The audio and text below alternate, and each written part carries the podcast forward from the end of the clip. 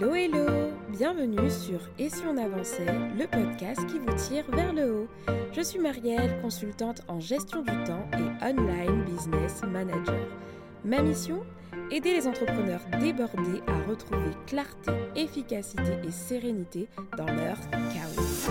Dans ce podcast, vous retrouverez des conseils et des réflexions vous aider à reprendre le contrôle de votre temps, structurer votre business et atteindre vos objectifs les plus fous.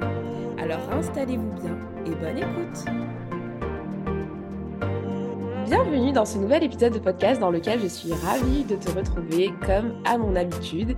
Et aujourd'hui, c'est un épisode un peu particulier parce que j'ai, alors oui, ça fait très très longtemps que ça n'est pas arrivé, mais j'ai avec moi un invité et ce n'est pas n'importe lequel, je vais tout de suite te le présenter. Aujourd'hui, j'ai avec moi Julien Guenia qui a fondé le blog organisologie. Ouais, ça te paraît un peu bizarre parce que Julien, tu sais ce qu'il a fait? Il a carrément créé une discipline. Je me rappelle euh, quand je m'intéressais à l'organisation à mes tout débuts, je suis tombée sur son blog et il se présentait comme étant organisologue. Et moi, j'étais en mode waouh, trop bien trouvé. Et sa mission à Julien, du coup, c'est d'aider euh, les personnes du coup qui consultent ses contenus à gagner du temps et à prospérer dans un monde distrayant à travers du contenu, des formations, des livres, etc. Je t'en dirai plus. D'ailleurs, Julien a publié trois livres, dont deux aux éditions Duno, deux heures chrono pour mieux s'organiser. Il, y a deux éditions. Et euh, son dernier livre est un livre qu'il a publié en auto-édition en octobre 2022 qui s'appelle En finir avec l'infobésité. Et on va justement en parler aujourd'hui puisque c'est le sujet du podcast. Et je rajoute une petite information, Julien est fraîchement papa. Ça nous fait donc un point en commun et tu verras, on va un peu en parler également dans cet épisode. Est-ce que je t'ai bien présenté, Julien? Je te passe la parole. C'était génial, euh, Marielle. Merci beaucoup pour cette présentation. Bonjour à vous qui nous écoutez. Euh, euh, félicitations d'avoir pu prononcer organisologie sans fourcher, parce que même moi, des fois, je fourche, c'est un long nom. donc voilà, ça me fait super plaisir d'être là, de pouvoir discuter de sujets qui nous passionnent les deux.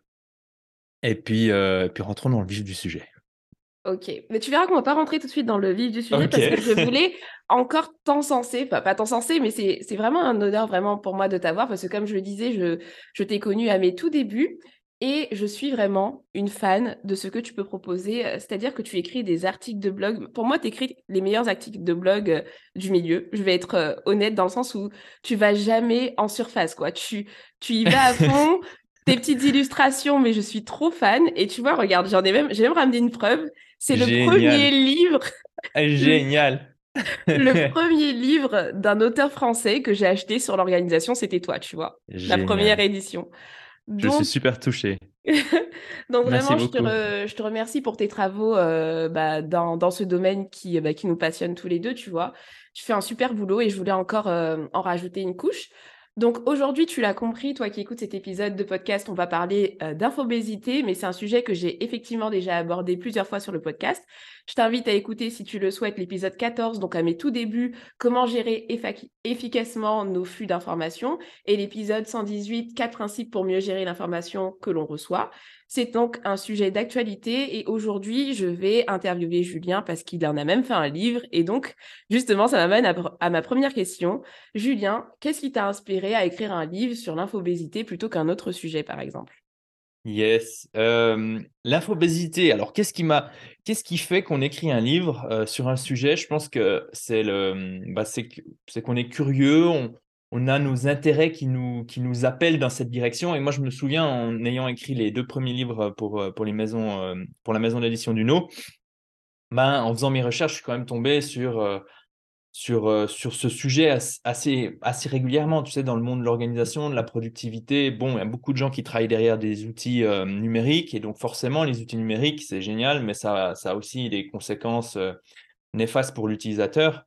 Et l'une de ces conséquences néfastes, c'est euh, la transition de l'information, elle est accélérée par rapport au papier, et donc forcément, tu as beaucoup plus d'informations qui, euh, qui, se déversent entre tes neurones. Et donc, euh, et donc forcément, moi, ça m'a intéressé parce que j'étais aussi une victime, tu vois, parce que mmh. j'étais aussi un créateur de contenu, et puis parce que je, je voyais tout, bah, je voyais toute cette information sur les réseaux sociaux, toute cette information qui est constamment à, notre, à notre portée, à un clic en guillemets. Et, et, je me suis dit, bon, en fait, comment faire pour faire en sorte que l'information me soit vraiment utile? Et donc, cette question-là, comment faire pour que l'information me soit utile? Elle semble simple en apparence, elle est facile à à formuler, mais quand on creuse, on se dit: «OK, comment faire pour que l'information soit utile?» alors déjà, c'est quoi, heu, être utile? Heu, c'est quoi une information pertinente? Mmh. Comment séparer l'information pertinente d'information qui ne l'est pas? Enfin voilà, c'est un sujet complexe, mais que je trouve fascinant parce que justement il est complexe, il y a peu de personnes qui l'ont abordé sur le milieu francophone. Il y a une une une autre femme, heu, qui qui a écrit un livre sur l'infobésité. Je te donnerai le la référence parce qu'en fait, j'arrive jamais à prononcer son nom. Ça Puis marche. je l'avais une fois, j'avais discuté avec elle et puis elle me l'avait dit et puis voilà. Mais, mais voilà et et donc c'est un sujet complexe et et que je trouve beau, qui est intéressant parce qu'il nous touche tous, je pense, d'une manière ou une autre, que ce soit via les news, via les réseaux sociaux, mais aussi via nos propres comportements et c'est quelque chose que j'essaye de partager dans mon livre. L'infobésité, c'est quelque chose évidemment, externe à nous, mais aussi que l'on on a une part de responsabilité. Typiquement, si on on gère mal nos factures, bon, ben, on va recevoir de l'information qu'on n'aurait pas reçue, tu vois? Mmh. Et heu, j'aime bien aussi, souligner ça dans dans dans mon bouquin parce que, parce que justement les gens pensent souvent que l'infobésité est uniquement associée aux news, alors pour moi ce n'est pas le cas. Il y a Mmh. vraiment, heu, ç ça ça dépasse les news et les réseaux sociaux. Donc donc voilà, pour répondre à ta question, c'était suivre mes intérêts et surtout, trouver des des solutions à mes propres problèmes parce que le flux d'informations, me posait des problèmes. Ça marche, c'est très clair pour moi et justement, heu, peut-être que des personnes qui écoutent cet épisode de podcast n'ont pas l'impression justement de subir, tu sais, heu, bah, l'infobésité. Mmh mh. Heu, je sais que quand j'ai fait des épisodes de podcast sur le sujet, c'était une révélation pour beaucoup Mmh mh. parce que c'est assez, subtil finalement, parce que c'est notre quotidien aujourd'hui et justement, si on se pose si on veut se poser des questions sur l'infobésité, est-ce que j'en suis victime? Est-ce que je Mmh suis infobèse? Tu vois? Quels seraient les, Mais c'est très bien, c'est un heu terme que j'utilise aussi dans mon bouquin, je trouve très, très chouette, le terme infobèse. Du coup, quels seraient les principaux défis, heu, les obstacles, les les symptômes? Je sais pas comment trop formuler ça, Mmh mh. mais heu, j'espère que je suis claire pour toi, tu vois? Oui, les symptômes, voilà, qu'on pourrait, qu'on pourrait définir pour, pour essayer de s'identifier, voir si on a, on a ce «trouble» entre guillemets. Désolée mh. pour le terme un peu très négatif, mais vous comprenez. Ouais, non, mais c'est une bonne question. Tu sais, ça me fait penser à ces personnes qui ont une certaine alimentation qui n'est pas forcément la plus adaptée pour eux et c'est pour ça que j'aime beaucoup le terme infobésité. L'infobésité, c'est tu sais, quand tu crées un livre, tu dis: «Bon, heu, le titre, c'est quand même, heu, important» et donc le mot infobésité, il est bien visible dans mon livre, tu vois? En finir avec l'infobésité, mais c'est pas un beau mot. Par contre, c'est un mot qui en dit long et qui donne déjà un début de solution Mmh. et je trouve que le parallèle avec l'alimentation est excellent parce que, parce que certaines personnes ont ont un certain type d'alimentation, pas parce qu'ils ont décidé d'avoir ce type d'alimentation, mais parce qu'ils ont commencé à avoir ce type d'alimentation. Tu on parlait, bah, on est les 2 jeunes parents et donc forcément, heu, nous, on a une grande influence sur, heu, sur nos enfants et via nos comportements et donc forcément, nos enfants, ils vont grandir avec, certaines choses qu'ils vont jamais remettre en question, tu vois? Tu tu tu débutes dans la vie, bon voilà, mais tu remets jamais en cause certaines choses Mmh. et je pense que l'information, heu, certaines personnes baignent dans l'information parce qu'elles ont toujours baigné dans l'information. Elles ont toujours regardé les news parce que leurs parents regardaient les news. Alors peut-être que le format a changé, avant c'est à la TV, maintenant c'est YouTube, heu, avant c'était les news, le journal, maintenant c'est peut-être les news, sur le smartphone. Mais elles ont toujours baigné dans ce flux d'informations sans forcément se dire: «OK, mais ça ferait quoi une vie si une vie déconnectée, une vie sans information, une vie sans news», tu vois? Une vie sans réseaux sociaux, une vie, heu, où je je je je fais peut-être je lis peut-être que des livres, tu vois? C'est peut-être ma seule source d'information. Et et pour revenir sur l'alimentation, ben, je pense qu'il y a des personnes qui se disent: «Waouh, j'ai tout d'un coup beaucoup plus d'énergie si j'arrête de manger, je sais pas, heu, des croissants, si j'arrête de manger des aliments transformés, si j'arrête de manger des pizzas, tout d'un coup je me sens beaucoup mieux, j'ai tout d'un coup beaucoup plus de clarté, je me sens mieux dans mon corps, je dors mieux» et cetera, tu vois? Hem et donc je pense que la meilleure, heu, des manières de savoir si, heu, si si tu es infobèse, c'est de faire une pause. Tu vois? De f de de faire, une petite diète, une petite diète des réseaux sociaux, une petite diète, des news. Par contre, ça sera pas chouette, ça sera pas confortable parce qu'au début, ben, il y a un vide à combler? Mmh. Souvent pas mal de gens vont, pour briser la moindre seconde ou s'échapper à la moindre moindre seconde d'ennui, les personnes vont consulter leur leur WhatsApp, leur Telegram, leurs news, heu, leurs réseaux sociaux favoris, tu vois? Et donc forcément au début, c'est pas, les premiers jours, c'est pas agréable, tu vois? quand tu as l'habitude de manger des pizzas, les premiers jours, Mmh. manger des brocolis ou des choses plus, plus saines, c'est pas forcément agréable. Donc, il y a une petite phase de transition.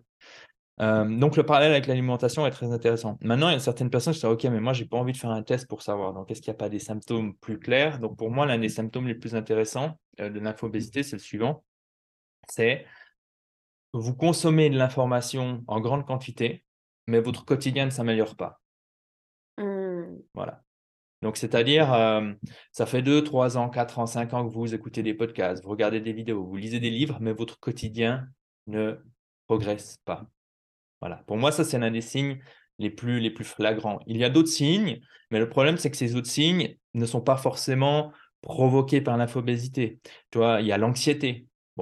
L'anxiété, parce que évidemment, quand tu t'exposes euh, de manière incessante aux news euh, sur lesquelles tu as zéro contrôle, mais qui te font flipper, tu vois, Poutine avec ses missiles, machin, etc. Ben, en fait, forcément, au bout d'un moment, on, on, est ce que l'on mange, mais nos pensées se transforment avec ce que l'on consomme comme, comme, contenu, tu vois. Mmh. Et donc, forcément, il y a euh, l'anxiété, il y a la paralysie décisionnelle. J'ai vu que tu avais traité de la Mmh. fatigue décisionnelle, hein. Mmh. mais en gros, euh, tu consommes tellement d'informations en pensant que plus tu consommes d'informations, plus, ta décision, tes actions seront appropriées, alors que ce n'est pas le cas. Tu vois, il y a un moment donné, dépasser un certain seuil, trop d'informations te fait douter, te, te fait paralyser. Donc, euh, et c'est ça, l'infobésité, j'aurais peut-être dû commencer par, par la définition, c'est un concept qui désigne une surcharge d'informations qui nuit à l'utilisateur, donc à la personne qui est sous ce flux d'informations, mais aussi à la tâche. Donc Mmh. l'utilisateur, il a des trous de mémoire, il est an- anxieux, il n'arrive plus à dormir, il a des pensées incessantes euh, alors qu'il aimerait se concentrer, il aimerait suivre une tactique marketing ou une stratégie marketing, mais il y a tellement d'autres choses qui semblent intéressantes qu'il n'en suit aucune. Donc ça, ça, ça, ça, c'est un, ça- c'est un problème pour ses objectifs, pour ses projets, pour ses tâches. Il ne sait plus par où commencer ses journées. Donc, euh, donc voilà. Mmh, très intéressant. Et tu vois, je, je veux rebondir sur la partie où tu disais, c'est, moi, c'est un truc qui me stresse sur les réseaux sociaux et j'ai décidé de justement encadrer ça. C'est que justement, ça me stresse de ne pas savoir ce sur quoi je vais tomber. Tu Mmh. vois, Ouais. typiquement, les stories, c'est un truc qui me rend anxieuse parce que tu, si tu, tu visualises des stories, Mhm. alors tu te, tu te diras que c'est la vie des gens et que tu vas tomber, enfin, que il n'y a rien qui va te frustrer. Et pourtant, des fois, je tombe sur des stories qui me renvoient des messages que je ne voulais pas voir ou Mmh, ouais, des ouais. choses qui, qui me rendent désagréable. Pareil pour les fils d'actualité. Et, euh, et ce truc-là, je pense que c'est moi, c'est ce qui m'a fait euh, réaliser aussi que j'étais pas à l'aise avec euh, la consommation de, de contenu non maîtrisé. Vois, j'ai eu ce déclic et j'ai décidé de vraiment maîtriser toutes les sources d'entrée, en tout cas le plus possible, tu vois. Ouais, m'abonner uniquement à des comptes qui me semblaient pertinents, tu vois. Mhm. Travailler ce, le, le point d'entrée pour être Mhm. au, au moins sûr de maîtriser euh, le type de contenu que je consomme, tu Ouais, vois. ouais.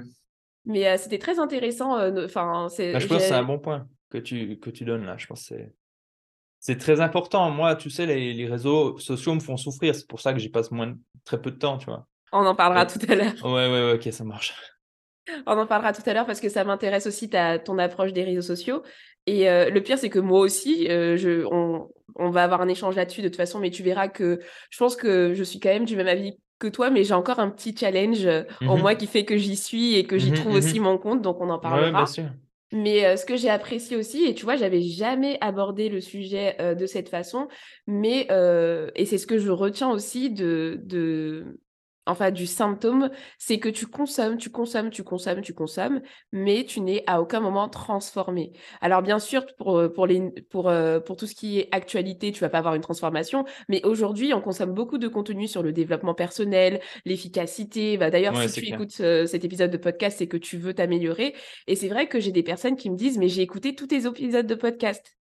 Ok, And d'accord. now, c'est quoi, c'est quoi l'étape? C'est quoi la transformation? Exactement. Et ça me frustre tellement, tu Hmm. vois. Et euh, j'ai bien aimé que tu insistes sur ce point, tu vois.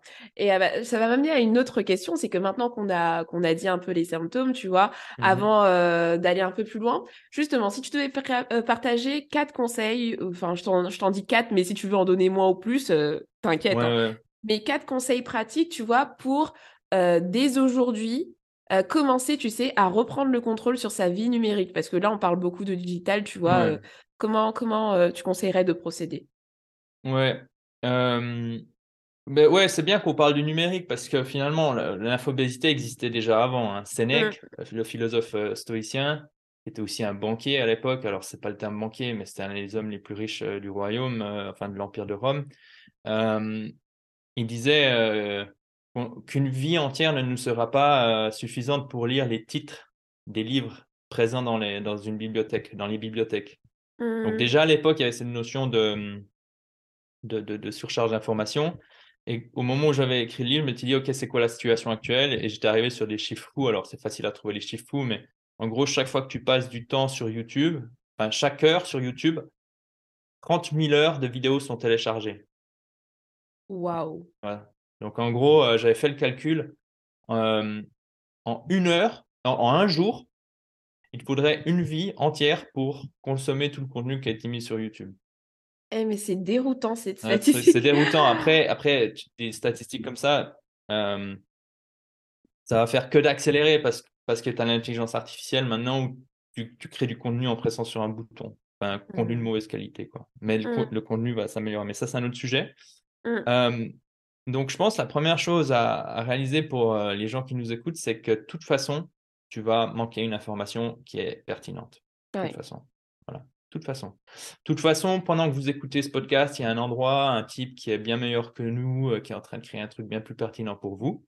Par contre, euh, ce qui est problématique, c'est les, efforts qui sont requis pour trouver cette information. Et sur le chemin pour arriver à une information très pertinente, vous allez trouver beaucoup d'autres informations qui sont stressantes, qui sont fausses, qui sont mensongères. Et donc, il y a un prix à payer à trouver la bonne information pertinente. ça, c'est le premier truc, euh, juste un petit recadrage. Mmh. pour les gens qui nous écoutent. Ensuite, un deuxième, donc ça c'est le premier point, c'est se dire on va toujours manquer de l'information pertinente. Il y a toujours une information qui est plus pertinente pour nous, mais pour trouver cette information, les coûts sont importants. Voilà. Le deuxième conseil, c'est toujours se poser la question suivante avant de consommer un contenu, c'est de se dire pour obtenir quoi, pour accomplir quoi, c'est je crois la question que je mets dans mon livre, pour accomplir quoi vais-je consommer ce contenu? Pour accomplir quoi Est-ce que je vais ouvrir ce magazine? Je vais aller sur les réseaux sociaux. Je vais ouvrir les news. Je vais m'inscrire à cette newsletter. Je vais faire ceci. Pour accomplir quoi? Ça, c'est important parce que ça remet un petit peu de, la pratique délibérée, des actes délibérés, des actes intentionnels dans notre quotidien.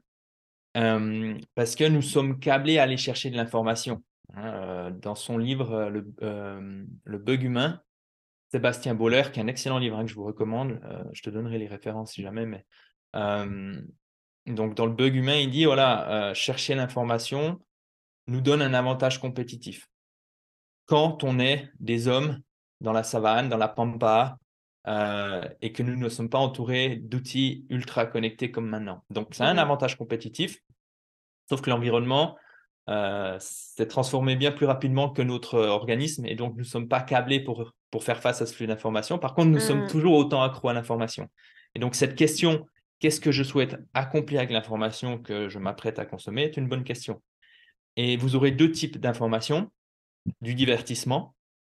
Les news, moi je les mets dans la catégorie, catégorie divertissement. Tu vois, De mmh. temps en temps, je vais regarder les news, mais, euh, mais je me dis, bon, bah, je vais, ça va me servir à rien. Je vais juste me divertir. Je vais me faire un petit peu peur.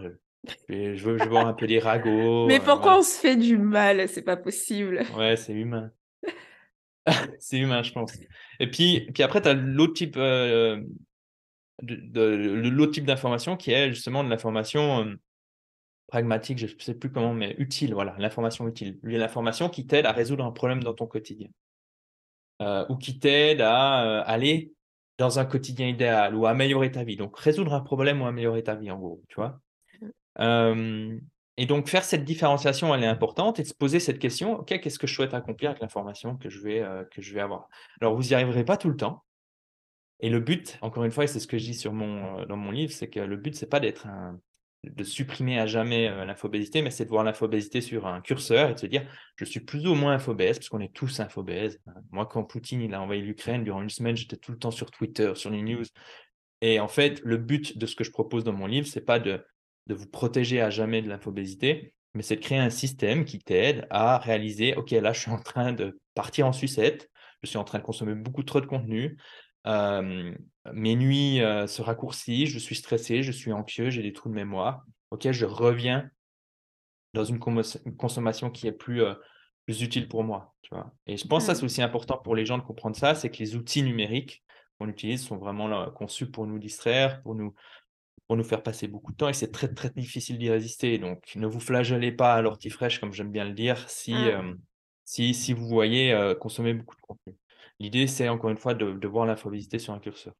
Donc voilà, ça c'était la question qui m'aide beaucoup. Puis après, c'est un autre point, tu parlais, tu mentionnais des points d'entrée. Je ne sais pas si c'était durant le podcast ou avant, je ne sais plus. Euh, non, c'était, c'était bien maintenant. Euh. Oui, ok. Les points d'entrée, je pense que c'est important de les, les, avoir sous contrôle et de faire une liste. Et ça, c'est la, la, première étape que je recommande lorsqu'on veut reprendre le contrôle de son information. Mais faire une liste de nos points d'entrée. Donc, ça peut être la boîte aux lettres, donc point d'entrée physique. Mmh. Ça peut être euh, nos différentes adresses email, parce que c'est rare qu'on ait qu'une seule adresse email. Ça peut être WhatsApp, Telegram. Faire une liste de tous les, tous les points d'entrée qui se remplissent sans notre accord. Et puis ensuite, de faire une liste, une deuxième catégorie, c'est-à-dire de mettre un petit signe à côté des points d'entrée qui sont problématiques s'ils ne sont pas traités dans la semaine. Mmh. Voilà. Et, euh, et, souvent, on, peut, on se rend compte en faisant cet exercice qu'il y a des points d'entrée qui sont beaucoup plus importants que d'autres. Et donc, commencer par se concentrer sur les points d'entrée qui nous posent problème s'ils ne sont pas traités dans la semaine et ignorer les autres. D'accord. OK. Je, Je crois que c'était trois trucs. J'avais dit 4, mais 3, c'est très bien. Hein. Et 4, le quatrième, sais, on peut, on peut continuer comme ça des heures. Quatrième, c'est utiliser les, les, outils numériques pour vous protéger des outils numériques, c'est-à-dire en installant des, des, applications qui vont limiter l'accès à, certaines, à certains sites. Moi, j'utilise l'application Cold Turkey pour mmh. l'ordinateur et puis OneSec App pour le smartphone. Et en fait, c'est des applications qui vous aident à prendre conscience de, l'addiction numérique parce que l'addiction numérique et l'infobésité, voilà, ils sont potes les deux. Mmh. Ok, bah, euh, merci pour, euh, pour ces conseils très actionnables, puisque et si on avançait ce veut un podcast euh, pratique, parce que nous, ce qu'on veut justement, c'est de la transformation. Donc, si tu écoutes cet épisode de podcast et que tu t'es senti concerné par l'introduction voilà, à l'infobésité, ben là, tu sais que tu as fait le stock de quatre astuces. sélectionne peut-être une de, un de ces tips et puis focus-toi là-dessus et puis passe à l'action, quoi, tu vois. Et tu commenceras déjà à t'en libérer aussi en faisant ça. Voilà, c'est ça, c'est ça.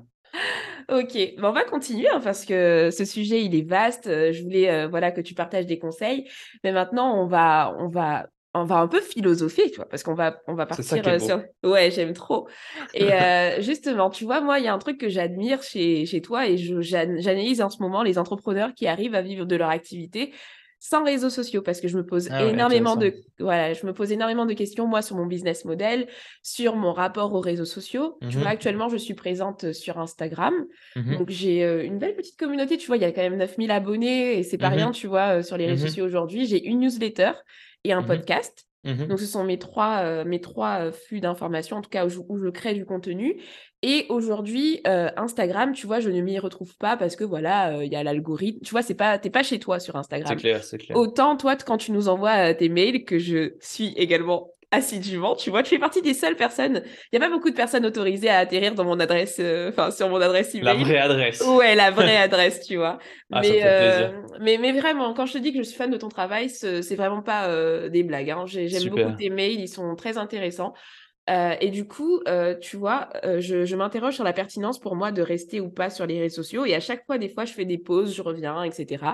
Mais mmh je finis par y trouver mon compte parce que quand je me reconnecte à mon pourquoi, je me rends compte que les personnes que je veux vraiment aider, ben très souvent, en fait, tu sais, les personnes qui achètent mes formations, mmh elles m'écrivent des, des, DM, elles sont là, en fait, sur Instagram, elles aiment mes stories. J'ai aussi un peu une partie lifestyle que je, que je partage. Mmh Donc, j'ai essayé d'encadrer la chose. Et aujourd'hui, je pense que j'ai trouvé mon équilibre, c'est-à-dire que j'y suis pas H24, mais quand j'ai quelque chose à dire, quand je veux, voilà, j'y vais et j'utilise la plateforme.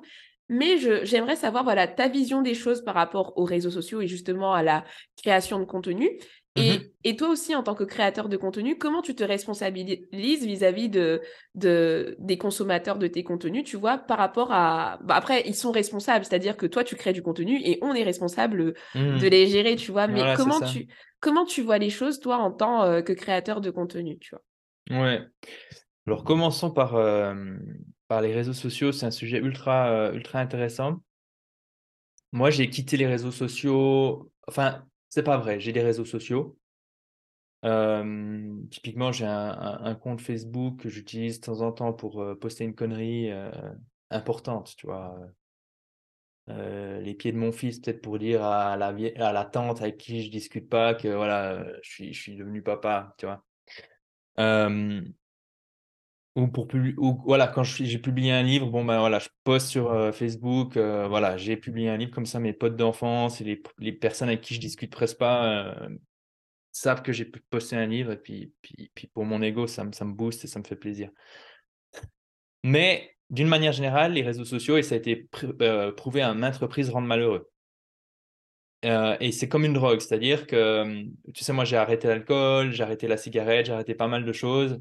J'ai encore, euh, j'ai deux addictions. Une addiction que je suis en bonne voie d'arrêter de, regarder, c'est mes ventes, que je fais, les ventes quotidiennes. Mmh. Donc les indicateurs, en tout genre, euh, référencement, tout ça. Donc, tous les créateurs de contenu qui m'écoutent ici, vous savez de quoi je parle. Ça peut être mmh. des ventes, ça peut être des, des statistiques euh, de votre dernière vidéo, de votre post, etc.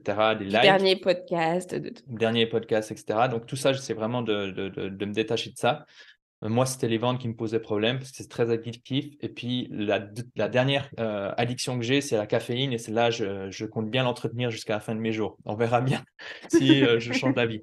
Mais par rapport aux réseaux sociaux, ça rend malheureux. J'ai lu pas, pas, mal de livres sur le sujet et étude après étude, c'est prouvé, ça rend malheureux.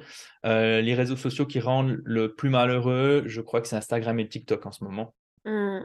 Et puis en fait, le problème, et c'est euh, pour ça que je parlais aussi de l'addiction, c'est que si tu demandes à un addict, euh, par exemple à une personne qui boit, euh, ouais, imagine un monde sans alcool, elle va dire ah mais non, je peux pas.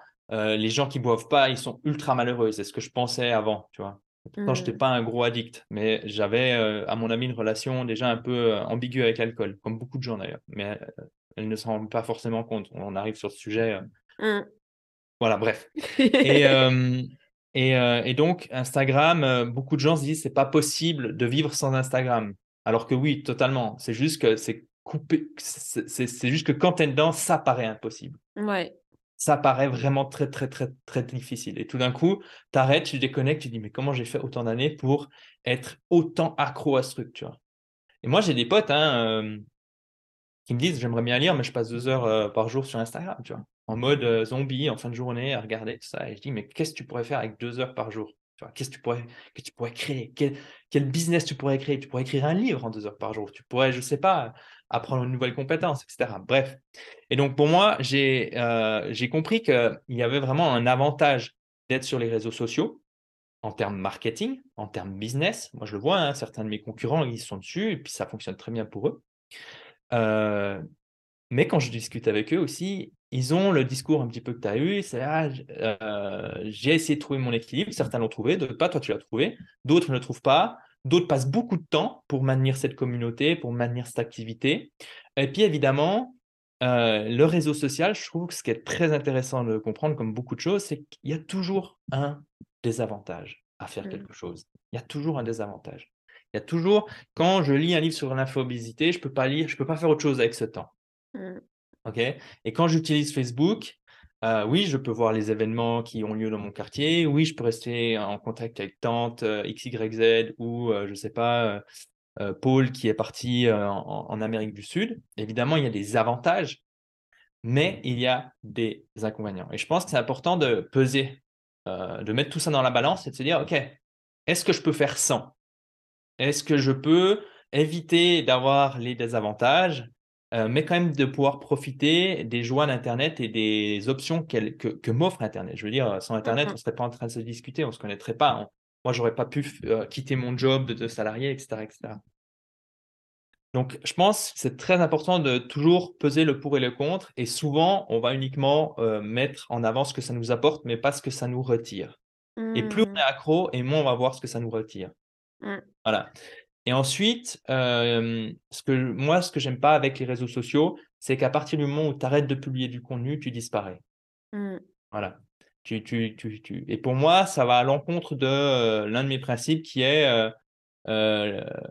la direction avant la vitesse. C'est-à-dire, je préfère voir mmh. long terme, et c'est pour ça que j'ai créé l'organisologie et le terme organisologue, parce que je savais qu'à l'époque, quand je l'ai créé, je ne savais pas où j'allais, mais je savais qu'avec les années, j'allais affiner ce terme, et peut-être qu'un jour, ce serait un métier.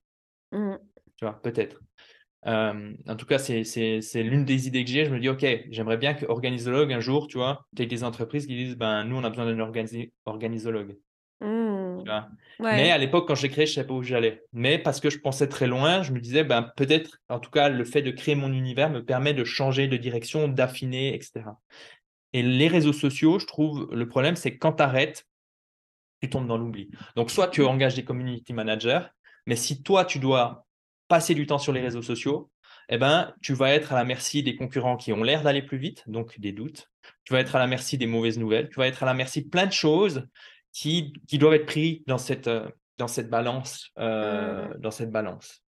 Euh, je, je, veux juste rebondir par rapport à ça parce que je suis complètement d'accord et c'est exactement ce, que, ce que je perçois moi qui parce que parce que j'y suis tu vois et juste pour partager un peu des tips pour pour les personnes qui écoutent et qui mmh se posaient des questions. Moi, comment j'ai réussi à maîtriser le truc? Je vais en dire deux. C'est comme je te disais, déjà maîtriser les entrées. Avant, j'avais plein d'abonnements. Et aujourd'hui, tu vois, on, passerait sur mon compte, on se dirait, on se dirait mais pour qui elle se prend elle, elle follow à peine deux, trois pèlerins, etc. Mais en fait, c'est juste pour moi, ma santé mentale. Ouais, c'est ça. Et même, il y a des personnes que je, me, je ne me gêne pas de mettre en sourdine pour ne pas avoir à me confronter à du contenu. surtout, par exemple, si je suis en phase de lancement, typiquement, je vais mettre plusieurs comptes en sourdine et je suis très transparente là-dessus. Pourquoi? Parce que j'ai pas envie de me confronter à du doute, j'ai pas envie de d'avoir mon moral qui est enfin trigger voilà pour pour rien. Et comme je veux garder mon mental au maximum et que je sais que ça peut avoir un effet sur moi, voilà, je mets je mets en sourdine donc je gère comme ça. Et puis et puis deuxième truc, c'est que j'ai essayé de lâcher prise euh, sur vraiment, euh, bah, j'y vais euh, quand je veux. Là, tu vois, là, on est un week-end de trois jours, je me suis pas connectée dessus depuis vendredi midi. Mmh et mmh pour prendre des décisions, je pense que ce qui aide aussi, ce sont les, les chiffres. Tu sais, tu parlais d'indicateurs, ton addiction aux chiffres, mmh mais je pense que les indicateurs, c'est un bon, c'est l'un des meilleurs leviers en fait pour prendre des décisions. Et aujourd'hui, tu parlais du contenu éphémère d'Instagram, mais c'est un truc de fou. C'est-à-dire que tu vois, sur une communauté de 9000 personnes, je vais analyser des fois, et comme il y a un algorithme, ton contenu, il va être montré à je sais pas, 500, 1000, au mieux 4000 personnes, versus une newsletter qui est réceptionnée. Enfin, tu... Mais en fait, c'est sûr que si je dois passer du temps, je vais plutôt rédiger une bonne newsletter ou un bon épisode de podcast qui sera écouté jusqu'à la fin, tu vois, qu'un épisode mmh. qui sera montré à deux, trois pèlerins par-ci, par-là, tu vois. Donc, euh, je pense que les statistiques aussi, ça permet de savoir euh, où mettre son temps et son énergie pour être dans une dynamique 80-20. Je ferme la parenthèse et je te parle. Et je rebondis sur ce que tu disais. La statistique, je la trouve très intéressante quand tu te dis, OK, maintenant, je vais analyser mes chiffres et prendre des décisions par rapport à ça. Mmh. Euh, tu vois, genre, euh, une fois par semaine, je fais un petit, un petit point de situation sur certains chiffres. Euh, et par rapport à ça, je prends des décisions. Je pense, ou une fois par mois, suivant le, chiffre en question, tu vois. Et je pense que c'est pareil, un parallèle qui peut tirer, c'est ceux qui regardent, qui investissent en bourse, qui regardent tous les jours, ils sont ultra mmh. stressés, ils prennent pas forcément de bonnes décisions, tu vois. Donc, donc voilà. et par rapport au, à Instagram, le dernier truc que je voulais dire, c'est que moi, je préfère, enfin, Instagram, les réseaux sociaux, quand je dois prendre une décision de quel canal je vais utiliser, je vais essayer de choisir un canal qui, donc un canal d'acquisition, un canal où je peux être visible, qui, comment dire, où le contenu vieillit bien. Mmh. C'est-à-dire, le contenu est référencé. C'est-à-dire que des, gens, des, des, contenus que j'ai écrits il y a, je sais pas, 4, 5, 6 ans continuent de me rapporter des visiteurs. Et de cette mmh. manière, je peux jouer sur l'effet cumulé. C'est-à-dire qu'un article, pour moi, n'a pas besoin de faire. Euh, ça n'a pas besoin de faire un hit, en fait. Je m'en fous, tu vois. J'écris mon article, ça va peut-être. Euh, par, je sais pas, il y a peut-être euh, tous les mois 10 personnes qui vont me trouver. Mais si je, si je continue comme ça, assez rapidement, on a un, truc qui se met en place qui est l'effet cumulé. Et mmh. donc, moi, j'ai choisi trois canaux d'acquisition principaux, qui est euh, Google, Pinterest, étonnamment, parce que sur Pinterest, mmh. ben, il y a mes petits dessins, mmh. mais il y a aussi, si tu veux, cet effet de référence. As des Alors, je sais pas comment ça fonctionne. Je poste, euh, quand je viens un nouvel article, je poste le truc, puis je m'en fous un petit peu, j'optimise pas, mais apparemment, il y a des gens qui me trouvent de d'anciennes épingles qui, euh, qui, me trouvent. Quoi. Mmh. et puis, un dernier, un dernier truc, c'est YouTube que je suis en train de reprendre que je suis en train de reprendre parce que j'ai laissé tomber. Mais Mais même ces éléments-là ont des algorithmes, tu vois. J'ai été pénalisé, j'ai perdu énormément de trafic sur Google parce que j'ai fait une erreur technique, mais aussi parce que je postais moins. Mmh. Euh, donc, même, même, même ce genre d'algorithme change constamment. Et donc, tu n'es jamais à la merci de tout d'un coup, ah ben, il faut poster tout le temps, tout le temps, tout le temps, tout le temps, tout le temps, tu vois. Mmh. Tu remarques quand même que les sites qui ont beaucoup de trafic, ben, c'est, ils postent, ils postent. Et évidemment, Mmh. quand tu fais des articles en profondeur, comme je l'ai fait, Ouais. ben, tu es obligé d'avoir une machine, enfin un système bien rodé pour créer du contenu euh, avec régularité. Mmh. Et quand tu as un petit qui arrive, euh, c'est, difficile à maintenir. Mais là, c'est bon, je me, je me suis relancé et puis c'est reparti. Mais, mais euh, penser long terme, je pense que c'est intéressant. Mmh. Tu J'aime vois? beaucoup ce que tu dis sur la, la pensée long terme, mais c'est un truc qui me poursuit aussi. C'était pas quelque chose que j'avais au début de mon activité, puisque je voyais très court terme, très tendance. Tu C'est sais, normal, je ça, pense. c'est, hein. c'est, c'est, c'est aussi, euh, bah, j'ai grandi avec les réseaux sociaux et euh, voilà, la viralité. Je, je consommais beaucoup de. J'ai été aussi transformée euh, au, au cours de mon aventure, tu vois. Et c'est que maintenant que je prends du recul par rapport à ma manière de consommer, que je Mhm. m'interroge du coup sur ma façon de créer aussi euh, du contenu. Et euh, cette pensée long terme, en fait, c'est un, un coach business que j'apprécie énormément, Romain Limois. Je crois que j'en ai déjà parlé dans, dans cet épisode de, dans, dans certains épisodes de podcast où il parle vraiment de, de la durabilité de ce qu'on fait, tu vois. euh, euh, et, et en l'écoutant, ça m'a fait tilt. En fait, je me suis dit que j'avais aussi ce désir finalement euh, de ne pas juste construire quelque chose d'éphémère, mais vraiment quelque chose qui va être robuste, qui, qui va durer le plus longtemps possible. Ouais, c'est ça. Le terme robuste, il est intéressant. Et puis pour donner des idées à- aux créateurs de contenu qui nous écoutent, moi maintenant, euh, j'ai un envie de revenir sur LinkedIn parce que si tu veux, l'une de mes stratégies à moyen terme, c'est de revenir, c'est aussi pour ça que je suis revenu en Suisse, c'est de revenir sur l'entreprise, là, sur l'organisologie. Je m'adresse qu'à des individus, entre guillemets, des solopreneurs, des freelances, Mm, des indépendants, créateurs de contenu. Mais l'idée, c'est de, de revenir un petit peu dans le monde de l'entreprise. Euh, et donc, évidemment, LinkedIn, c'est intéressant pour ça. Mais mm. je me suis dit, comment faire pour utiliser, euh, pour avoir le beurre et l'argent du beurre, entre guillemets. Je ne sais Mm. pas si tu connais l'expression. Oui, oui, Ça- se dit, donc, en euh, France, ça se dit aussi. Voilà. Et, et en fait, je pense qu'il y a vraiment un, un truc intéressant, c'est quand, quand tu vois une tendance, quand tu vois un canal d'acquisition, quand tu vois un réseau social, parce que ce qu'il ne faut pas oublier, c'est que ces réseaux sociaux, ils sont en compétition entre eux. Mm. Et donc, en fait, il y aura toujours tout d'un coup un nouveau, un nouveau réseau social comme TikTok qui, bam, qui, attire beaucoup de trafic. Et ce sera, le prochain sera peut-être dans 5 ans, 6 ans, 7 ans, peut-être dans 2 ans. Tu ne sais pas quand c'est que ça va arriver, mais il y en aura toujours un nouveau. Tu vois, Mm. parce- à mon avis, en tout cas dans ma manière de voir le- la chose. Et donc, moi, ce que je me dis souvent, c'est je, me- je vais en nature et je réfléchis vraiment à ce que je veux faire. Et ça, je pense qu'il y a beaucoup de gens qui ne le font plus. Sans réseaux Mm. sociaux, sans news, juste tu te poses et tu réfléchis à un problème. Et moi, le problème que j'avais, c'était comment faire pour me différencier sur LinkedIn sans y passer trop de temps, tout en kiffant le process. Mm. Et je me suis dit, ce que je vais faire, c'est que je vais publier des dessins, sais, mes petites illustrations. Ouais. Voilà, j'ai pris un cours euh, l'été passé. Euh, je les ai améliorés, j'ai monté en compétence sur le dessin. Et en fait, ces illustrations, elles me servent à plusieurs endroits. Elles me servent dans mes articles.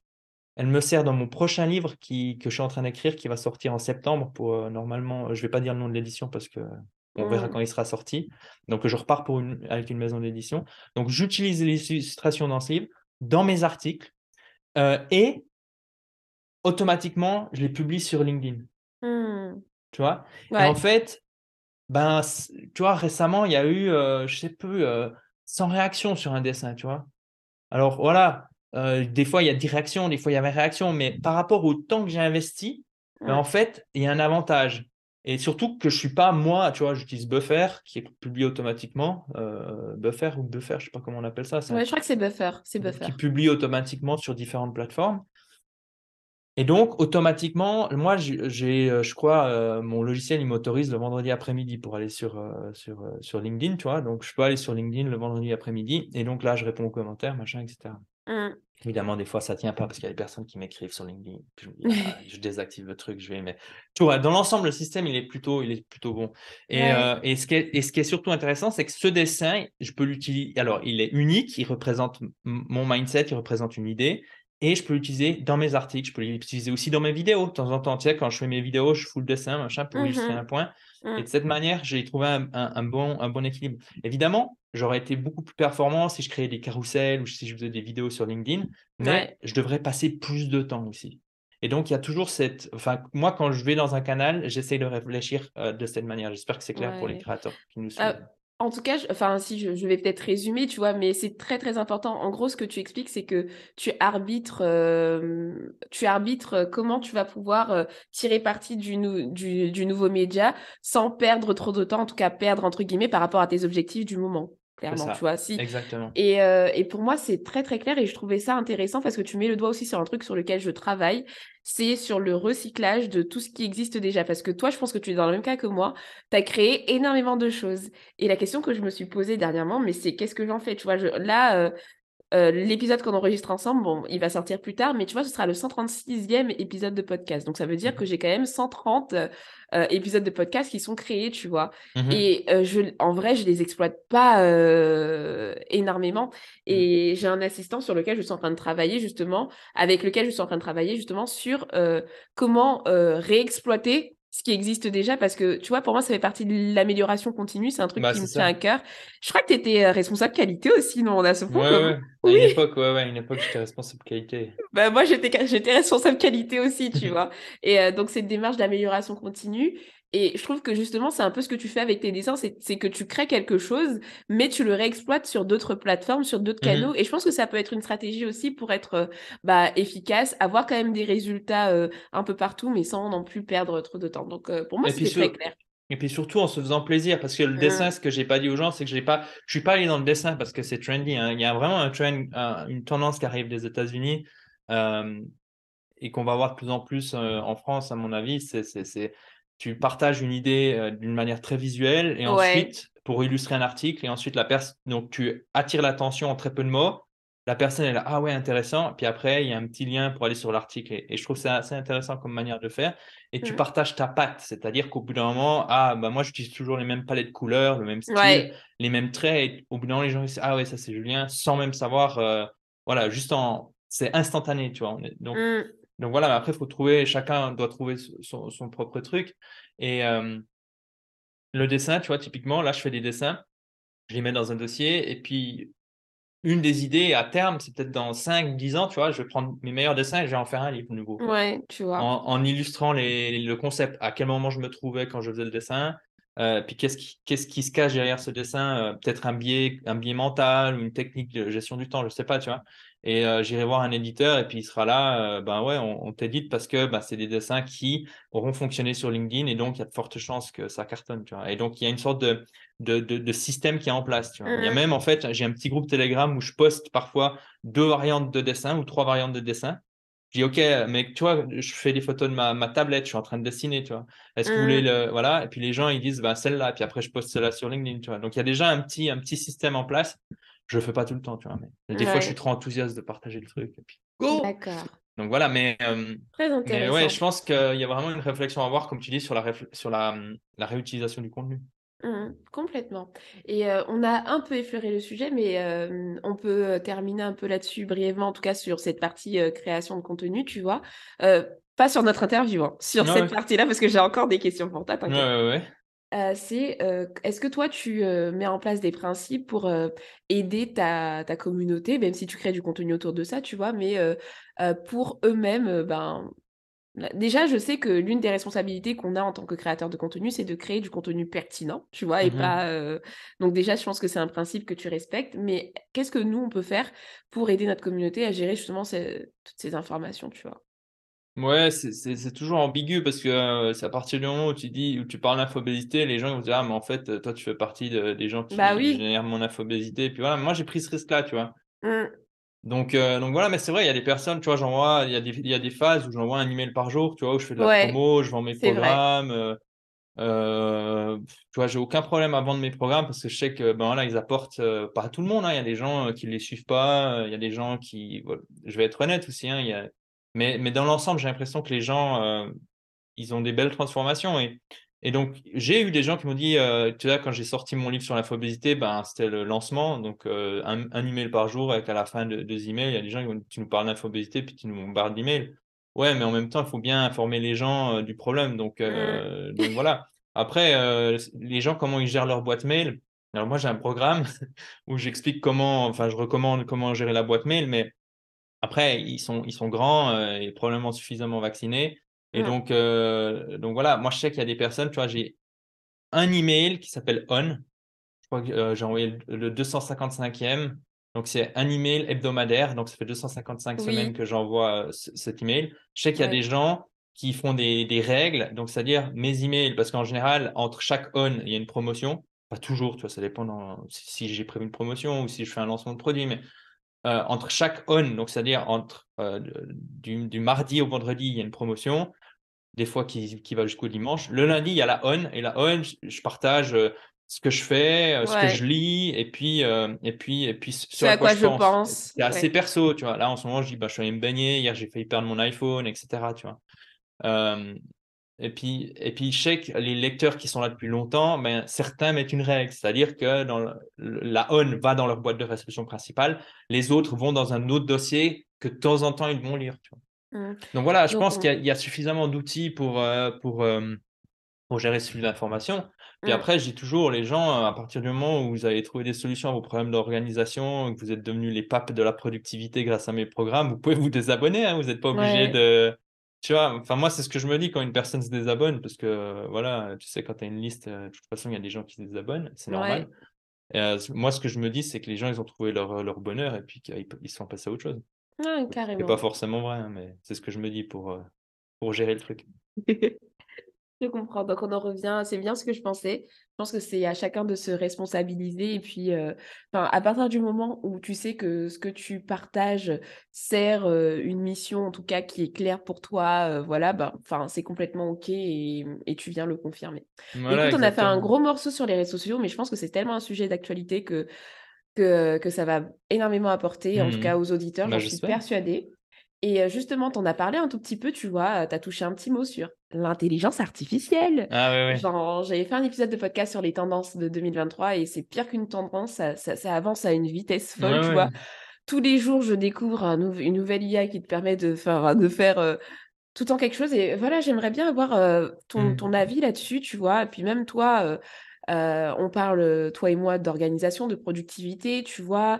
Il y a certaines personnes qui peuvent être euh, très apeuré par rapport à l'apparition de, de, cette, euh, de, de, ces IA qui sont accessibles un peu à toutes et à tous, tu mmh vois, euh, au grand public. Donc, qu'en penses-tu, tu vois? Comment tu penses que ça va impacter notre quotidien? Comment toi, tu penses gérer la chose?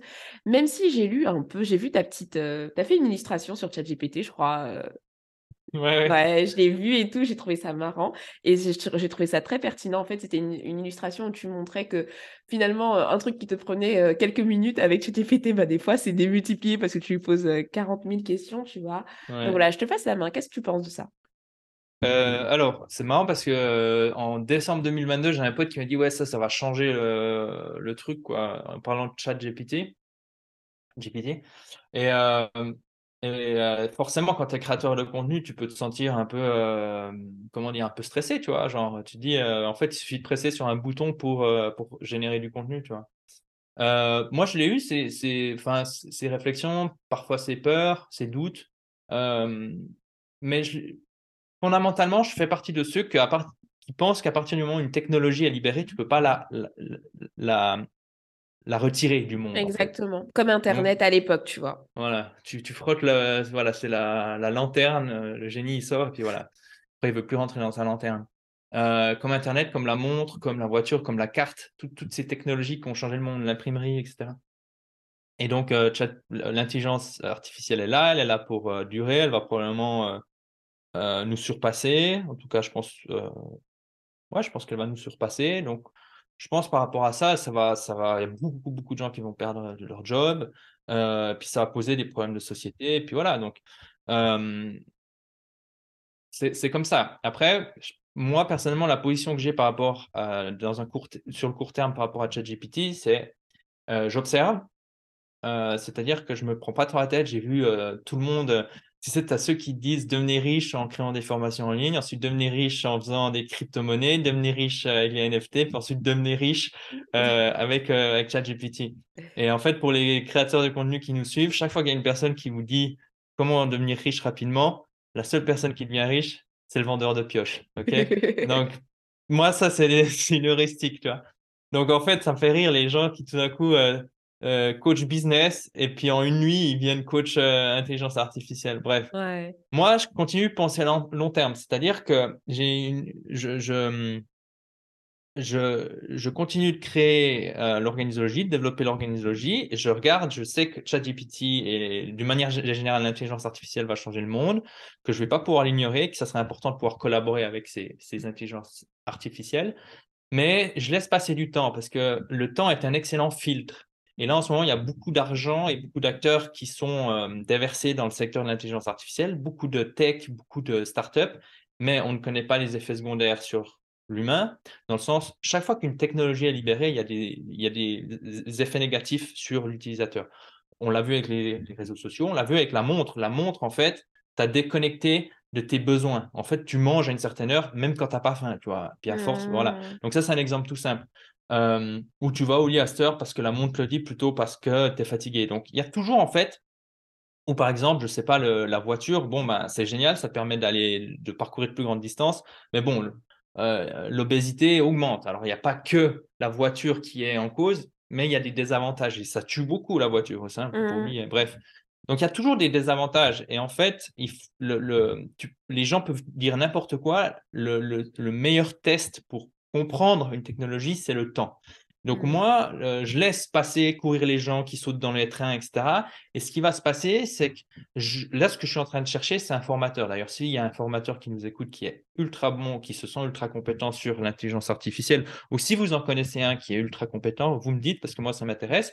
Et moi, je pense que été, automne 2023, je vais prendre ma première formation, euh, avancer sur, euh, sur ChatGPT ou sur l'intelligence artificielle de manière générale pour comprendre en fait où je mets les pieds ce que ça me permet de faire. Je ne parle pas de ChatGPT pour créer du contenu, etc. Tout le monde le fait. Mais plutôt, OK, les automatisations, comment, quelles, sont les limites, comment les logiciels peuvent connecter entre eux, comment l'intelligence artificielle peut aller chercher de l'information à droite, à gauche, etc. Plus, plus tu vois, d'une manière systémique. Et puis là, après, je déciderai, après avoir testé, si je veux implémenter l'intelligence artificielle dans mes programmes. Mmh. Voilà, donc ça, c'est plutôt ma, ma position. Et puis oui, pour les personnes qui veulent, euh, qui ont peur, je pense que c'est bien. Je pense que c'est un bon signe, la peur, il faut l'écouter. Euh, il ne faut pas non plus se laisser emporter par la peur. Mais je pense que c'est bien. Euh, vous, si, vous, si à l'heure actuelle, vous considérez l'intelligence artificielle, vous la suivez, je pense que vous avez de l'avance sur la plupart des gens quand même encore. Encore, hein. il n'y a que 100 millions de gens qui se sont inscrits à ChatGPT, c'est beaucoup, mais si tu regardes sur la population. Mmh. et puis, moi, je développerai des contenus profonds donc, des contenus philosophiques, des contenus avec de l'expérience humaine, des contenus euh, avec des échanges de type podcast, si vous êtes dans la création de contenu. Euh, donc, ça, c'est le premier truc. Pas des contenus genre euh, comment, comment faire ceci, tu vois. Enfin, ça, c'est mmh. bien pour les formations, mmh. mais en contenu gratuit, je pense que ça va être limite. Maintenant, ouais pense que voilà. Et puis, et puis développer des compétences qui sont difficiles à, remplacer. Moi, je te donne un exemple. Tu vois, j'ai une compétence et de l'expérience dans la gestion de projet, mais je m'intéresse de nouveau à cet aspect gestion de projet parce que je me dis, bah voilà, peut-être qu'un jour, création de contenu, ce sera plus, voilà, peut-être j'aurais été dépassé par des concurrents mmh. chinois qui font des contenus en français, mmh. tu vois, qui sont bien meilleurs que les miens, tu vois, qui ont beaucoup plus de ressources. Parce que c'est ce qui risque d'arriver. Hein. C'est que tu as, la barrière des langues qui va s'effacer. Et en fait, là, la barrière des langues, elle persiste, mais avec l'intelligence artificielle, tu vois, tu pourras faire des deepfakes en vidéo et en fait, tu auras les meilleurs dans chaque domaine. Tu vois, Elon Musk qui fait des vidéos de productivité dans toutes les langues. Euh, et toi, en fait, en tant tu vois, Julien Guegnat, euh, oui, il est bon dans certains domaines, mais il sera euh, non relevant, tu vois. Mmh. Tout, le monde pourra avoir accès même à l'hologramme peut-être d'Elon Musk. On ne sait pas jusqu'où ça va aller. Ou à l'assistant d'Elon Musk, tu vois. Genre, tu, tu, payes pour avoir euh, accès à l'assistant d'Elon Musk qui te dit, bah voilà, euh, lui, Elon Musk, dans cette décision, dans cette situation, il va marcher, puis il réfléchit en, en utilisant ce modèle mental, tu vois. Mmh. c'est dingue. Et donc, en fait, ça permettra à des créateurs de contenu, enfin, à des, aux meilleurs de leur domaine, qui n'ont pas le temps, en fait, de créer du contenu parce qu'ils ont d'autres choses à foutre, tu vois par exemple, tu as des chefs de projet, ils construisent des sous-marins nucléaires ou ils envoient des fusées sur Mars. Qu'est-ce qu'ils veulent écrire des articles de blog? Qu'est-ce qu'ils veulent faire des mmh. vidéos, tu vois? Mmh. Mais ces gens-là, avec l'intelligence artificielle, peut-être qu'ils pourront, parce que tu auras un assistant qui les observe et qui pourra commencer à, créer du contenu. Et donc, en fait, quand ça, ça arrivera, bah, Julien, il fera chef de projet ou il fera un domaine qui sera encore valable. Donc, je pense que c'est important, euh, encore une fois, de développer des compétences qui, euh, qui vont être remplacées plus lentement. Mmh, complètement. En tout cas, je ne ferai pas juriste. je, je, je me rends compte que j'ai déjà euh, un peu pris ce pied-là parce que dans mon activité, en fait, je suis online business manager, mais grosso modo, je fais de la gestion de projet pour des entrepreneurs en ligne. Tu vois, j'ai refait un peu de la qualité.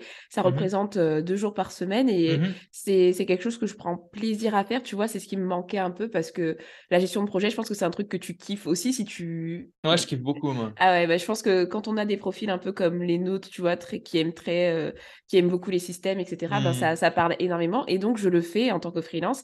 Et et euh, pour le coup, tu vois, je suis pas en alerte sur cette, sur cette casquette-là. Et ça, vient, de confirmer par toi. Et puis pendant que tu parlais, je suis en train de me dire que j'y vois quand même un avantage en termes d'infobésité, tu sais, de chat GPT. C'est que je me rends compte que le fait d'aller sur une seule plateforme pour aller chercher directement ce que tu veux, ben, peut-être que, tu vois, ce serait une petite... La solution. Tu vois ce que je veux dire? Parce que finalement, moi, je l'utilise, tu vois, et je me rends compte que je vais straight to the point. C'est je veux ça, et je me suffis à, euh, à ça, tu vois, je me laisse pas happer par ceci et par cela. Donc, je sais que ça pourrait même être une solution, tu vois. Ouais, bah moi je pense, tu vois, moi, moi qui obtenais beaucoup de trafic via Google, euh, je me suis sérieusement remis en question sur ma stratégie parce que je pense que assez rapidement euh, Google va, enfin Google et ils l'ont même eux-mêmes, eux-mêmes l'ont l'ont avoué, ils sont vraiment en danger hein, depuis, pas comme comme jamais en fait. Donc mmh. je pense que une nouvelle génération va pas aller sur Google. Euh, je pense que Google euh, prend trop de temps en fait. Euh, mmh. ChatGPT, parce que tu, tu, cherches un truc, tu dois cliquer, ensuite lire, chercher l'information. ChatGPT remonte les informations. donc je pense assez rapidement, ce sera, on n'ira plus sur Google. je pense qu'il y aura d'autres, en tout cas une, partie de la population n'ira plus sur Google. Mmh. Mais après, je pense que le, le, risque de ça, c'est ceux qui contrôlent l'intelligence artificielle pour aussi te faire, euh, te faire. Il y aura des dérives, tu vois. Et donc, euh, le, le, problème, c'est que là, si tu utilises ChatGPT, bon, ben, en fait, tu, tu, tu es à la merci de, de, Bill Gates, en gros, tu vois. Non, mais complètement. Et donc, euh, pareil, quand tu vas sur Google, tu es à la merci de Google parce qu'en fait, Google veut que tu fasses ceci. Tu vois, quand tu es créateur contenu, que tu fais du SEO, maintenant, c'est pas, tu te lèves pas le matin et puis tu dis, bon direction du vent, et puis je crée un article, tu vois, tu, tu dois réfléchir sur ce que, tu, euh, ce que tu vas créer, comment tu vas le créer, comment tu vas l'amener, et puis ça change régulièrement. Donc je pense que hum, je pense qu'il y a vraiment un risque de dérive, euh, comme toutes les technologies en fait. Euh, mais je pense qu'il y a un, risque de contrôle, contrôle, contrôle des masses mmh. avec, avec ça. La façon de penser, etc. voilà, exactement, comme avec les algorithmes. Et moi, je suis revenu au livre, en fait, papier. parce qu'en fait, le livre papier te met en contact avec un auteur avec des idées qui sont parfois intemporelles, et puis euh, t'exposes à des choses qui ne sont pas contrôlées par, euh, par l'algorithme. Donc, euh, donc voilà, mais, mais, mais ouais, c'est intéressant. Et je pense aussi pour mmh. la, gestion de l'information, ce qui va être intéressant, c'est que tu vois, on va avoir des logiciels qui peuvent se connecter à plein d'autres logiciels, comme ce que fait un peu Microsoft avec Loop ou avec Copilot, tu sais, les, les intelligences artificielles qui sont intégrées dans leur logiciel Word, Excel, et qui vont aller chercher de l'information. Toi, tu n'as plus vraiment besoin de structurer l'information alors, c'est déjà le cas avec certains logiciels, Obsidian, Logseq, Workflowy, Notion, où tu, cherches et la, la, recherche est puissante. Mais là, tu vas aller à une étape vraiment loin où tu dis Attends, il me semble que j'avais eu une conversation. Tu poses la question J'ai une, une conversation avec tel et tel, et il va dire Ah ouais, ben lui, il a des conversations avec tel et tel que sur WhatsApp. Il se connecte à WhatsApp, tac, tac, tac, tac, il mmh, remonte. Voilà, je pense que c'est cette information-là qu'il faut. Donc, je pense qu'on va arriver assez rapidement sur ce genre de choses. Donc, euh, c'est bien pour les désorganiser. Mais par contre, euh, donc les désorganiser de l'information. Mais par contre, euh, tu ne réfléchis plus du tout à, à l'information, à la structure. Et puis, il y, a, vraiment un risque. Euh, le risque, c'est pour moi, le risque d'être dépendant de l'intelligence artificielle, c'est que si une fois qu'il n'y a plus accès, tu n'arrives plus à créer parce que tu n'as jamais créé ça. Exactement. Moi, Donc je moi, je n'utilise hein. pas l'intelligence. Alors, j'ai fait quelques emails de vente qui ont bien vendu avec l'intelligence artificielle. Enfin, j'en ai fait un, mmh. mais je n'utilise pas l'intelligence artificielle pour créer. Mmh. Non, mais je suis complètement. Moi, je, tu sais, en tant que maman qui travaille avec un bébé, euh, j'y ai vu une opportunité quand même. Donc, il y a pas mal de choses que j'utilise ChatGPT. Tu vois, j'ai même l'abonnement parce qu'il se trouve que la réflexion de GPT-4 est beaucoup plus poussée que mmh la version euh, gratuite. Et euh, je j'ai rédigé deux, trois mails avec et tout. Enfin, voilà, il y a des trucs que, que, que, je fais avec ChatGPT parce que c'est un gain de temps. Tu sais, c'est bête, mais en tout cas, il y a un point d'honneur que je me mets, c'est qu'il ne me fournit pas d'informations. Je lui donne euh, ma direction, tu vois, et il m'aide. Ça, c'est le principe que j'ai mis en place pour rester euh, dedans. Parce que tu vois, je vais peut-être avoir une idée et il va m'accompagner dans pour à la rendre plus claire, tu vois. mais c'est toujours moi qui lui donne le truc, tu vois. Euh, et, et, ça, ça m'aide. Et, et c'est tout le. En fait, ça, ça avance tellement vite que je pense que moi qui pensais que ça allait prendre du temps, en fait, vu tout ce, que, tout ce qui s'est passé entre décembre et là, au moment où on enregistre cet épisode de podcast, on est en mai, tu vois, je me dis que ça va. Enfin, tout ce qu'on est en train de dire, ça va arriver beaucoup plus tôt que ce que. Ouais, ouais bien sûr. De, de, ce que je voyais et je suis en train de me dire, waouh, waouh, faut vraiment que. Ouais. Non, non, c'est, c'est, c'est assez dingue. Je, je suis un, comment, un fil de discussion sur Reddit où le mec, justement, à partir de la sortie de ChatGPT 4, chaque semaine, il faisait une, euh, un, petit compte rendu de toutes les nouveautés, en fait.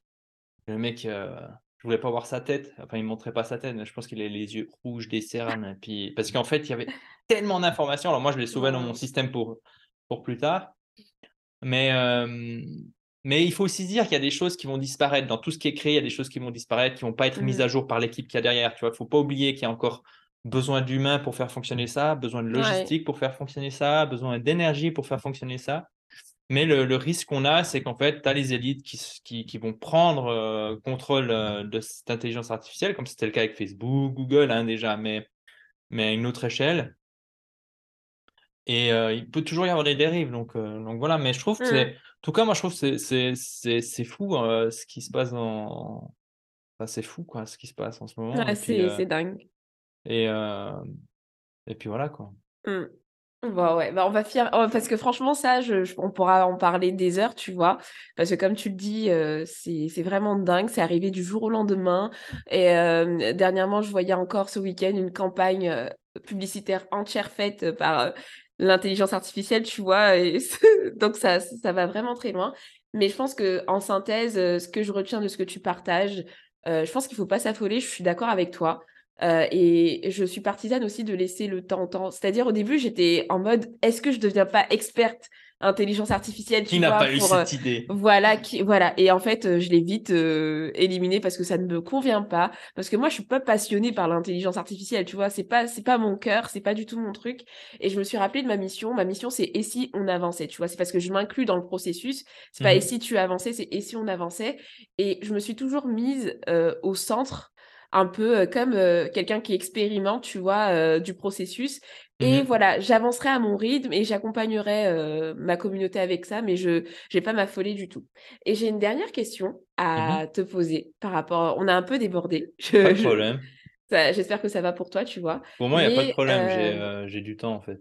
Ok, super. Mais j'ai une dernière question quand même à te poser pour, euh, par rapport à tout ça, c'est que maintenant qu'on est, qu'on est parents, toi et moi, tu vois, on a un petit garçon tous les deux, tu vois, c'est, c'est cool, mmh euh, encore un point commun, tu vois.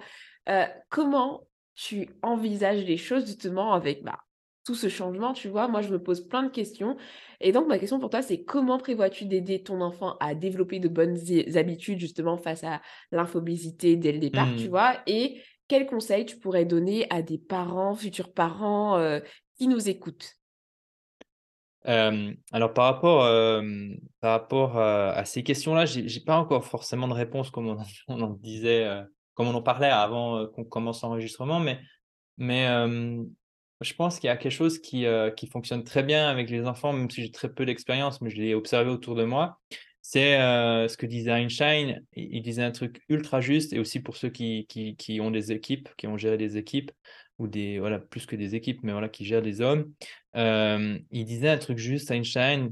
Après, vérifier si c'est Einstein qui dit, parce que toutes les citations, citations qui sont attribuées à Einstein, qu'il n'a jamais dit, qu'il se retournerait dans sa tombe. Mais je crois que celle-là, elle est vraiment de lui. Il disait euh, l'exemple n'est pas le meilleur moyen pour influencer les autres, c'est le seul. Mmh. Et en fait, ce, qui, ce que je trouve intéressant, c'est que moi, mon gamin, bon, finalement, il est venu, euh, il est né en 2023. Moi, je suis né euh, dans les années 80. Et il y a un lecteur qui m'a envoyé un super message récemment qui disait euh, Les enfants sont pas là euh, pour être éduqués, ils sont là pour nous éduquer, tu vois. Et je pense Mmh. que mon gamin, il sera plus, euh, plus smart que moi sur certains trucs, notamment les technologies et ce genre de trucs. Mmh. Et puis, euh, je vais pas pouvoir euh, le contrôler et faire ce que j'en veux. Il a ses valeurs, il a sa personnalité à lui, etc. Et il va falloir respecter ça. Et puis, euh, et puis des fois, ce sera difficile, je pense. Mmh. Euh, mais, pas, mais quand on, on vient aux outils numériques, moi, ma, ma, posture actuelle, elle est simple et puis elle va s'affiner avec les lectures que je vais avoir parce qu'il y a pas mal de livres qui ont été créés par des auteurs intéressants sur justement ces questions numériques. Euh, parce que avant l'âge de 14 ans, c'est très néfaste pour le développement cognitif d'un enfant. Enfin, les écrans, d'une manière générale, c'est très néfaste pour leur développement cognitif. Et Steve Jobs, lors d'un interview hein, pour sa euh, biographie, euh, je ne sais plus le, ce, ce- cet auteur, de biographie là, ce biographe, je ne sais plus comment il s'appelle, euh, Walker, attends, comment il s'appelle Bref, je sais plus, bref. Il l'a interviewé, puis Steve Jobs disait non, nos enfants, nous, on n'a pas on leur donne pas d'iPad, tu vois. Alors que le gars, il se fait les couilles en or, c'est une Ouais. expression, ça se dit les couilles en or? Oui, ça se dit aussi en France. Ok, génial. Euh, en vendant des, en vendant des iPads. Et donc, euh, et donc ça, tu vois, typiquement les parents, alors les parents qui nous écoutent, je pense qu'ils sont bien informés, tu vois. Ils te suivent, Mmh. ils sont bien informés. Mais la plupart des gens, moi, des fois, je suis, tu vois, moi, j'ai pas de voiture, donc je prends le train, et puis, ben, forcément, je vois les gens, tu vois, leur relation euh, aux études numériques, et je vois les, des fois, le, le, l'enfant, il a quoi, deux ans, il est dans son pouce-pouce, puis les enfants, les, parents, pour être tranquilles, leur donnent euh, euh, le smartphone avec une vidéo ou l'iPad avec une vidéo sans se rendre compte de- des, des, des effets catastrophiques que ça a sur leur développement cognitif, sur leur capacité attentionnelle, sur beaucoup de choses. Et je pense qu'il y a un lien très fort entre, tu sais, le HDHD, là, le TDA, là, les Mhm. problèmes, de- les troubles d'attention. D'ailleurs, Les ça pullule, hein, ça pullule. Le nombre de, de jeunes bien sûr. adolescents que je peux voir et tout Bien sur, euh, ou même des personnes que j'accompagne qui disent qu'ils ont ce trouble, etc. Et je pense que c'est lié à tout ça, effectivement. Bien sûr, bien sûr. Et donc, en fait, j'ai aussi envie de rassurer les gens qui, euh, qui, euh, qui ont peur de l'intelligence artificielle. J'ai envie de vous dire, si vous prenez soin de ce que l'argent ne peut pas acheter, c'est-à-dire votre corps, c'est-à-dire votre capacité à réfléchir, votre capacité à tenir, euh, à, être, à être concentré plus longtemps que la moyenne, vous n'avez pas trop de soucis à vous faire, à mon avis. Euh, parce que beaucoup de gens, d'ailleurs TikTok c'est un sujet intéressant, hein, il a été, euh, ce qu'il faut savoir c'est que TikTok est un outil de- d'abrutisation des masses, Mm. c'est-à-dire qu'en Chine TikTok est limité, donc euh, je, je crois par- est limité à 40 minutes par jour, 45 minutes par jour, euh, tant que tu n'as pas un certain âge. Alors Oui, oui, tu es dans le ça. contrôle, etc., machin, etc. Mais ce qu'il faut savoir c'est que le contenu exposé ou diffusé sur N'est euh, pas le TikTok n'est pas le même, il est, il est instructif sur, pour les Chinois et abrutisant pour euh, les Occidentaux. Donc, en fait, et eux encore, tu vois, ils, eux, ils pensent long, long terme. Ils ne pensent pas à la prochaine législature euh, politique, etc., euh, dire ce qui, ce qui plaît aux gens. Ce pas les mêmes systèmes. Mais euh, Xi Jinping, il est là, 2049, on contrôle le monde. Donc, on va abrutiser euh, la population et les enfants de nos ennemis. De, de nos, ouais, de- voilà, bref, on, va, Oui, on oui, rentre on dans un compris. sujet. On va pas rentrer là-dedans, mais c'est intéressant. Euh, vous êtes d'accord avec moi ou pas? Euh, Mais toujours est-il que euh, j'en étais où? Oui, j'en étais sur, sur euh, cette incapacité de rester concentré. Et donc ça, c'est lié aux, aux outils numériques et à tout ce que ça fait. Et donc en fait, il y a, je veux dire, la littérature, elle est claire là-dessus, les études sont claires là-dessus. Il y a une étude que, que je cite dans mon livre qui est intéressante où tu as, t'as une classe de 500, enfin, 500 euh, étudiants se portent volontaires pour faire un test. Ils sont répartis en trois groupes. Et en fait, euh, ils doivent tous remplir le même examen. la seule chose qui change, c'est où se trouve le smartphone.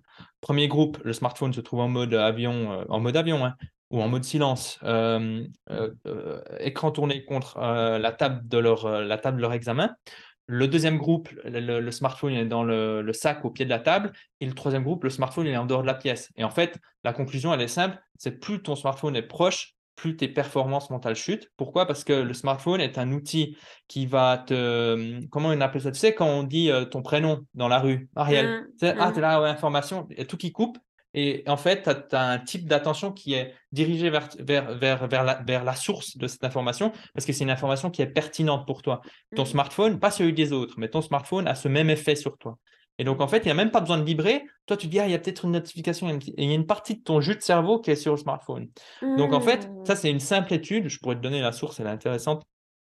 pour montrer justement l'effet des outils numériques. Et donc, en fait, ben, les gamins à qui on donne des outils numériques, ben, tu, tu, tu, tu fracasses leur futur.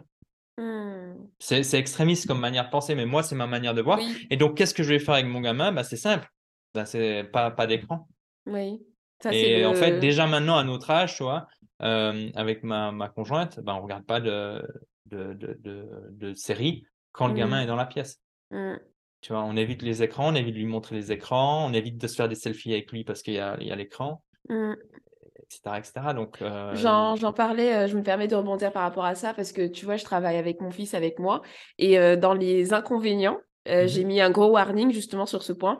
C'est que ben, malheureusement, ben, des fois, euh, je vais avoir un call ou autre et je peux pas le décaler. Mmh et il est avec moi en écharpe et bam, il va un peu regarder l'écran, etc. Parce que ben, mon, mon mari n'est pas là, tu vois, et que je suis seule mmh. avec lui. Et euh, je disais que moi, c'était le, le, gros truc en fait qui m'a déplu dans, dans cette première partie de... et qui me pousserait à avoir quand même un mode de garde parce que ben, mon contexte, il est différent du tien, tu vois. Et parce que je suis complètement d'accord, tu vois c'était la petite parenthèse et tout pour ceux qui ont écouté cet épisode de podcast. C'est, Voilà, mais après, la, la, problématique sera quand il, ira à l'école mmh. et qu'il verra ses potes avec le smartphone, parce qu'évidemment, il va fréquenter des classes où leurs parents sont complètement à l'arrache et n'y connaissent mmh. que dalle, mmh. alors que les enfants des riches euh, côtoient des riches qui, qui, connaissent ça. Tu vois, les enfants qui, de cette classe, euh, euh, Steve Jobs, etc., qui peuvent mettre leur enfant dans des classes sans écran. Donc voilà quoi. Ah là là là là, mais ça, ça... ça va être intéressant.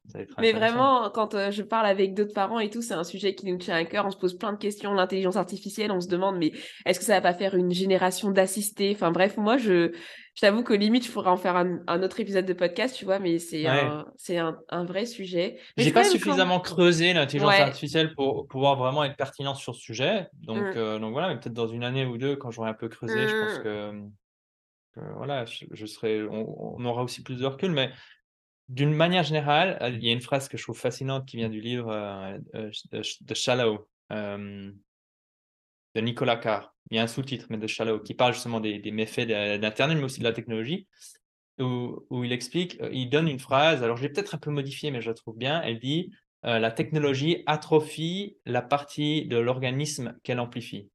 Mmh, ok, ouais, j'ai capté. Et donc, en gros, le smartphone amplifie quoi? La mémoire. Mmh. Et donc, en fait, elle, le smartphone, le fait d'avoir des outils numériques, amplifie la mémoire, amplifie, amplifie toute ta mémoire, ma mémoire, notre mémoire. Et donc, elle va atrophier celle-ci, vu que notre organisme n'a plus besoin de souvenir de numéro de téléphone. D'ailleurs, pour les mmh. personnes qui nous écoutent, qui ont vécu euh, une partie de leur vie sans, euh, sans smartphone, ben, normalement, les numéros de téléphone dont vous vous remémorez, euh, viennent de, ce moment-là. Moi, je, mmh. moi c'est ça. Tu vois, je me souviens du numéro de téléphone que j'avais quand j'habitais euh, chez mes parents, euh, quand j'étais gamin, mais pas celui de ma conjointe. Waouh, je c'est vrai, je, je, me suis rappelé de ça. Ok. Tu vois? Ouais. Mais depuis, ben, la mémoire, ben, notre cerveau, il est, tu vois, c'est la loi du moindre effort. Quoi. On n'a pas mmh. besoin de nous d'alimenter ça. Bref, on peut en parler des autres. Ouais, bah, écoute, de toute façon, c'était la dernière question et je pense que vraiment, on a eu, enfin, je, je pense que tu es d'accord, on a eu euh, des échanges très intéressants et pertinents ah qui, qui, plairont aux personnes qui nous ont écoutés. Mais je vais te laisser là, on, a, on a pas mal euh, abordé de sujets. Mais écoute, on, était là pour parler d'infobésité, mais euh, où on peut te suivre, Julien?